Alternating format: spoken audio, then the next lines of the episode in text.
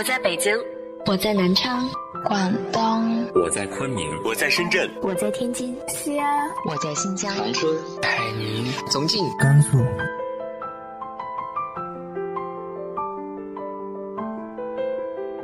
这里是 FM 幺八零八四，昨天的你的现在的未来，我是主播背着吉他的蝙蝠女侠。无论你在哪儿，这里都有我的温暖等你。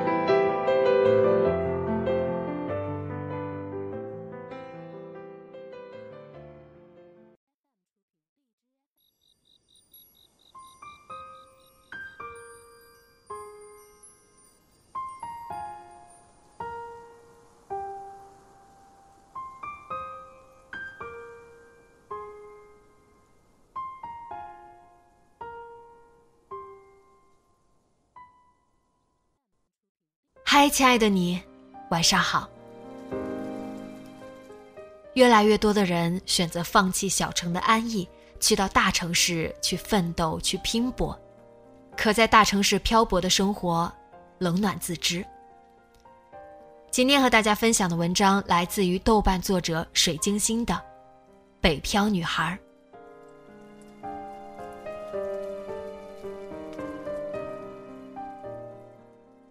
昨晚运动完去楼下提水，碰到一个小货车，货车司机和一个瘦小的女孩子从车里卸下来好多行李，蛇皮袋、编织袋、纸箱子、饮水机、凉席等等，大大小小十几个。在小区里看到搬家车很常见，有搬走的，有搬进来的，一般都是情侣，男的负责搬运，女的负责看行李。而这个女孩一个人看着那么多行李，我有想上去帮忙的冲动。我盯着行李看，女孩盯着我看，眼神里充满了警戒，一手提着行李上楼，眼睛盯着地上剩余的行李。我想想，还是没有停下脚步，一是太陌生了，忽然上去帮忙容易让别人起疑心；二是我手里提着一桶水。着实不方便。三是刚跑完六公里，有点累。总之，我给自己找了很多理由，还是没有帮他。生活就是这样，很多艰难的时候要自己一个人去承受。也许因为拆除隔断，他临时被赶出来，不得不周内大晚上搬家；也许因为周末要在公司加班，搬家只能放在周内晚上。还没有找到另一半，所以要一个人搬运十几个编织袋上楼。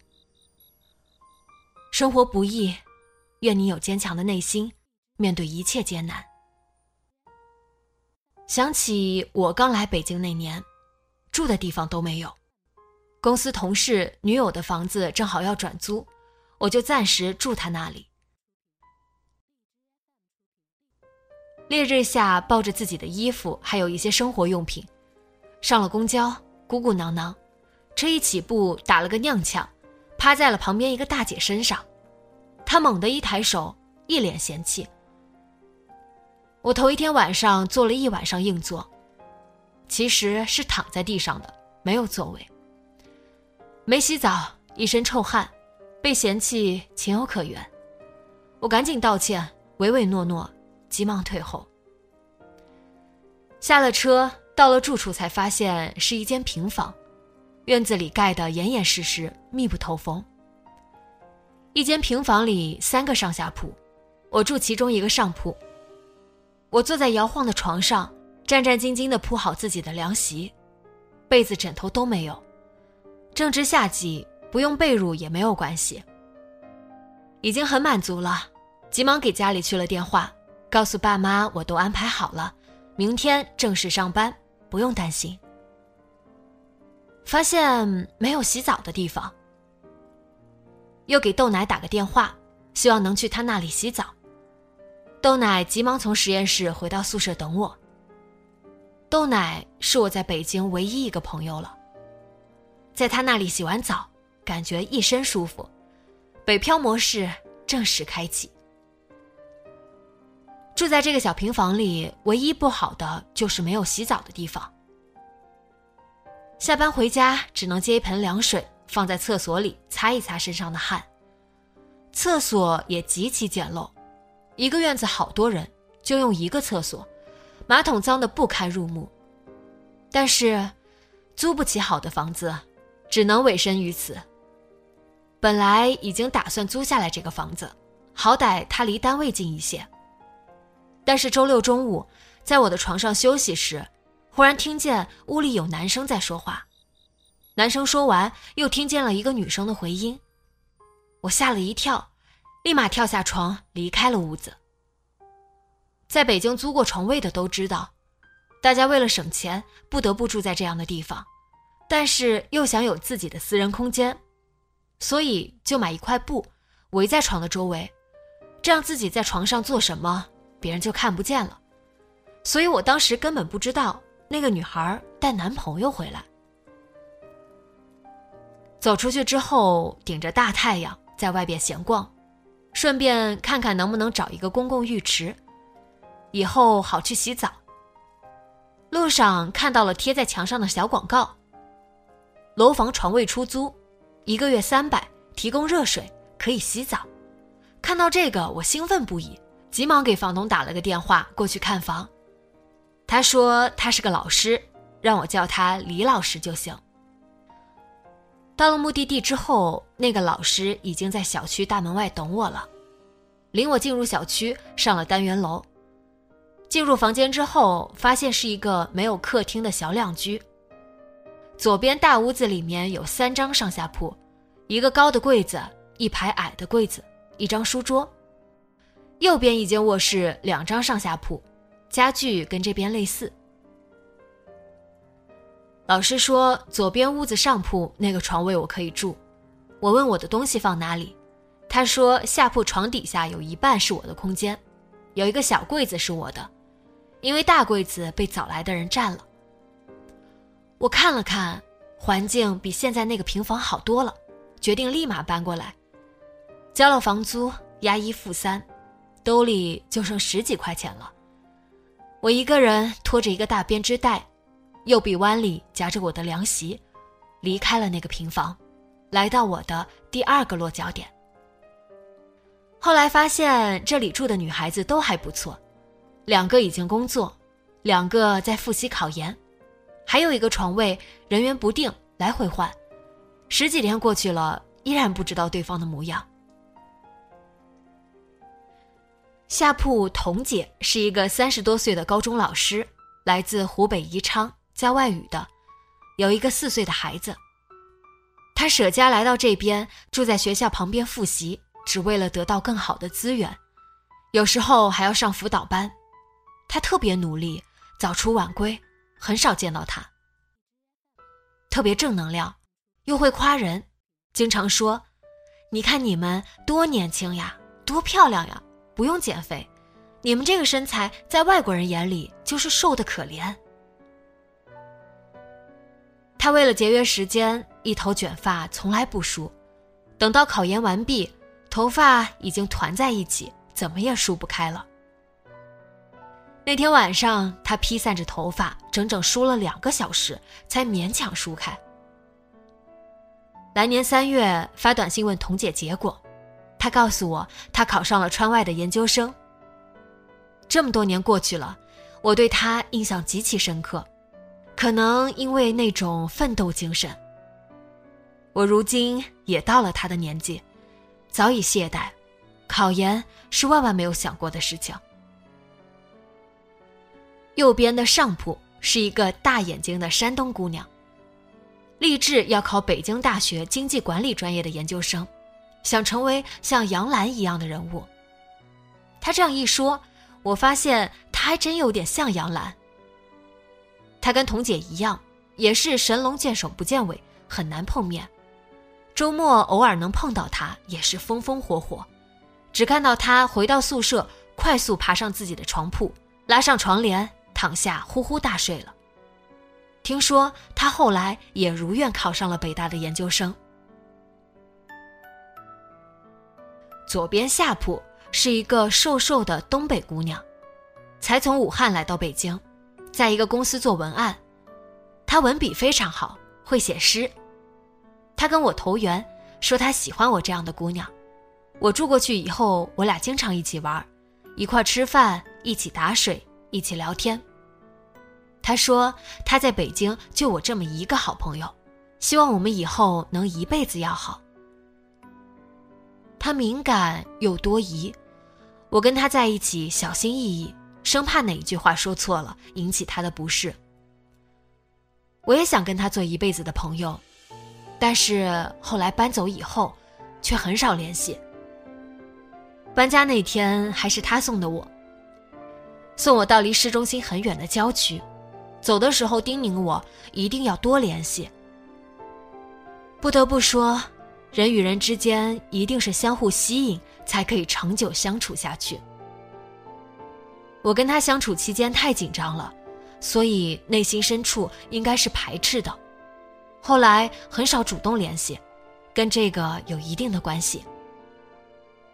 不过那段日子在北京这个陌生的城市，我们彼此给了对方温暖，不再感到孤独。也许这就是我们相遇的意义。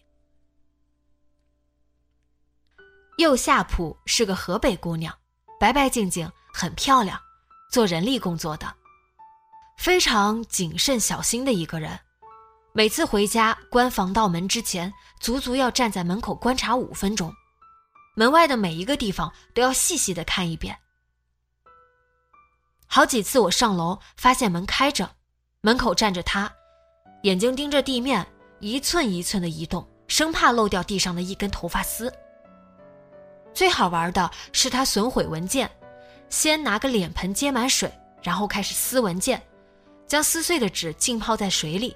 浸染半个小时，那个时候文件上的字已经模糊不清。然后他开始揉搓，像洗衣服一样，将碎纸渣揉成纸浆，倒进厕所冲走。后来受他影响，废弃的文件或材料，我一般都要用手撕碎扔进垃圾桶，但是没有他那般认真。搬家以后，再也没有他的消息。对门有个三十多岁的姐姐，是个律师。见面发给我一张名片，说之后如果打官司可以找她。为了表示尊重，我小心翼翼地将名片放在钱包里，但内心对打官司是抗拒的。我们沟通是很少的，因为很少碰面。工作几个月之后，手头稍微宽裕一点，我取了五百块钱，准备给自己置办一套像样的衣服。可是刚下公交，钱包就被偷了，我的身份证、银行卡，所有重要的东西都在里边。正当我想着怎么补办这些东西的时候，房东李老师给我打电话，说我的钱包在他那里，让我有空去取。真是喜从天降，下班之后飞奔过去，钱包里除了钱，其他都在。这才得空问老师钱包怎么在他那里。他说他从离我们不远的报亭拿回来的，有个清洁工在垃圾桶捡到钱包，交给附近的报亭。报亭工作人员在我的钱包里发现了律师姐姐的名片，打电话给他问他是否认识我。律师姐姐早已搬走，且没有我的电话。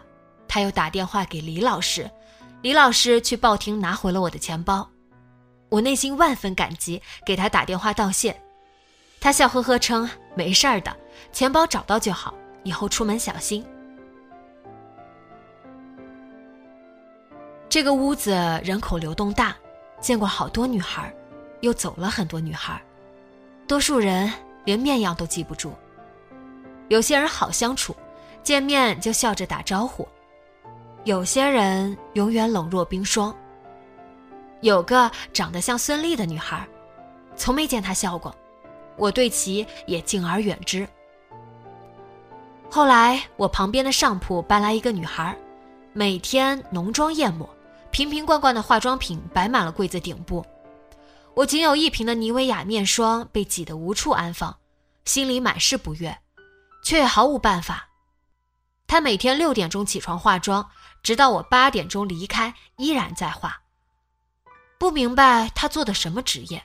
对于常年不化妆的我来说，很难以理解。有一次，我的面霜在往柜子顶部放的时候，因为太过拥挤，掉到了地上，摔得粉碎。我抑制不住自己暴躁的情绪，跟那个女孩吵了两句嘴，希望她不要摆那么多东西，别人的东西都没有地方放。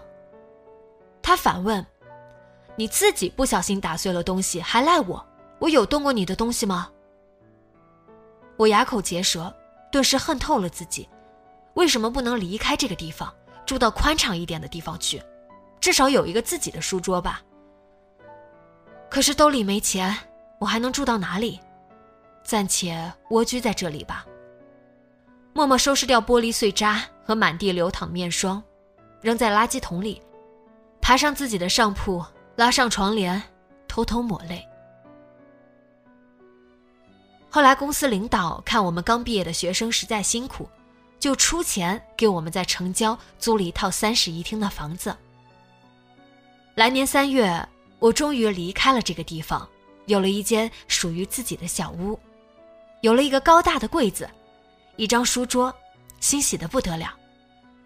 后续逐年会进一些新员工，公司都会将他们领到这里来。最多的时候，我们这个屋子住了十个人，挤得一塌糊涂。但是再挤也比之前的床位好，我还是很满足的。我也很珍惜这个地方，所以经常收拾卫生，尽量保持干净整洁。最紧张的是洗手间，尤其到了晚上，洗澡需要排队，一个人出来，另一个接着进去。那些需要上厕所的人，开门看了无数次，厕所一直有人进不去。有一次，一个男生实在憋不住。就用一个矿泉水瓶解决了问题，放在桌子底下。可能后来忙忘了，矿泉水瓶一直没扔。等他们搬走之后，我去打扫卫生，拿起来端详了好久，看着这瓶似油非油的东西，实在琢磨不透，就扔掉了。这个屋子年年有人来，也有人离开，很多毕业生都是在这里暂时稳住了北漂的脚跟。后来，由于经费紧张，公司停止为我们继续提供住宿，我就把这个房子整租了下来，和几个关系要好的同事住在里面，才终于恢复了平静。一人一个卧室，洗手间再也不会如原来那么紧张，也算是稳住了自己北漂的脚跟，至少暂时拥有了一片属于自己的空间。北京现在依然存在着大量的群租群体，或床位，或隔断，大家都是因为囊中羞涩，不得不委身于此。但凡付得起昂贵的房租，谁愿意住在这种拥挤的地方？这两年，北京在整顿市容市貌，拆除了很多隔断，这些住在隔断里的人，常常慌忙中无家可归。只能花更高的价格租一个容身之所，又不得不为这昂贵的租金拼命奋斗。早出晚归的我们，住处对我们如此重要，但也不重要。我们大部分时间都在忙碌，忙着工作，忙着进步，忙着学习，忙着运动。住处对于我们来说就是一个睡觉的地方，但是我们如此忙碌。大部分人的目的却只有一个：为有一个栖身之地。为此，我们失去了太多东西，无心享受周围的一切，包括片刻的欢乐。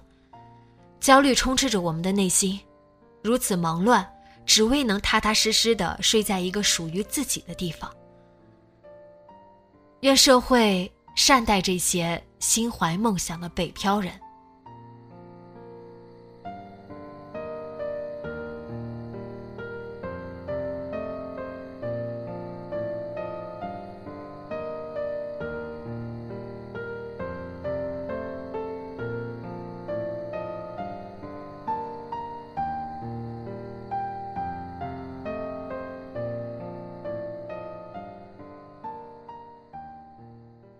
你是不是也独自一人奋斗在他乡？直接在节目下方留言分享给我你的故事吧。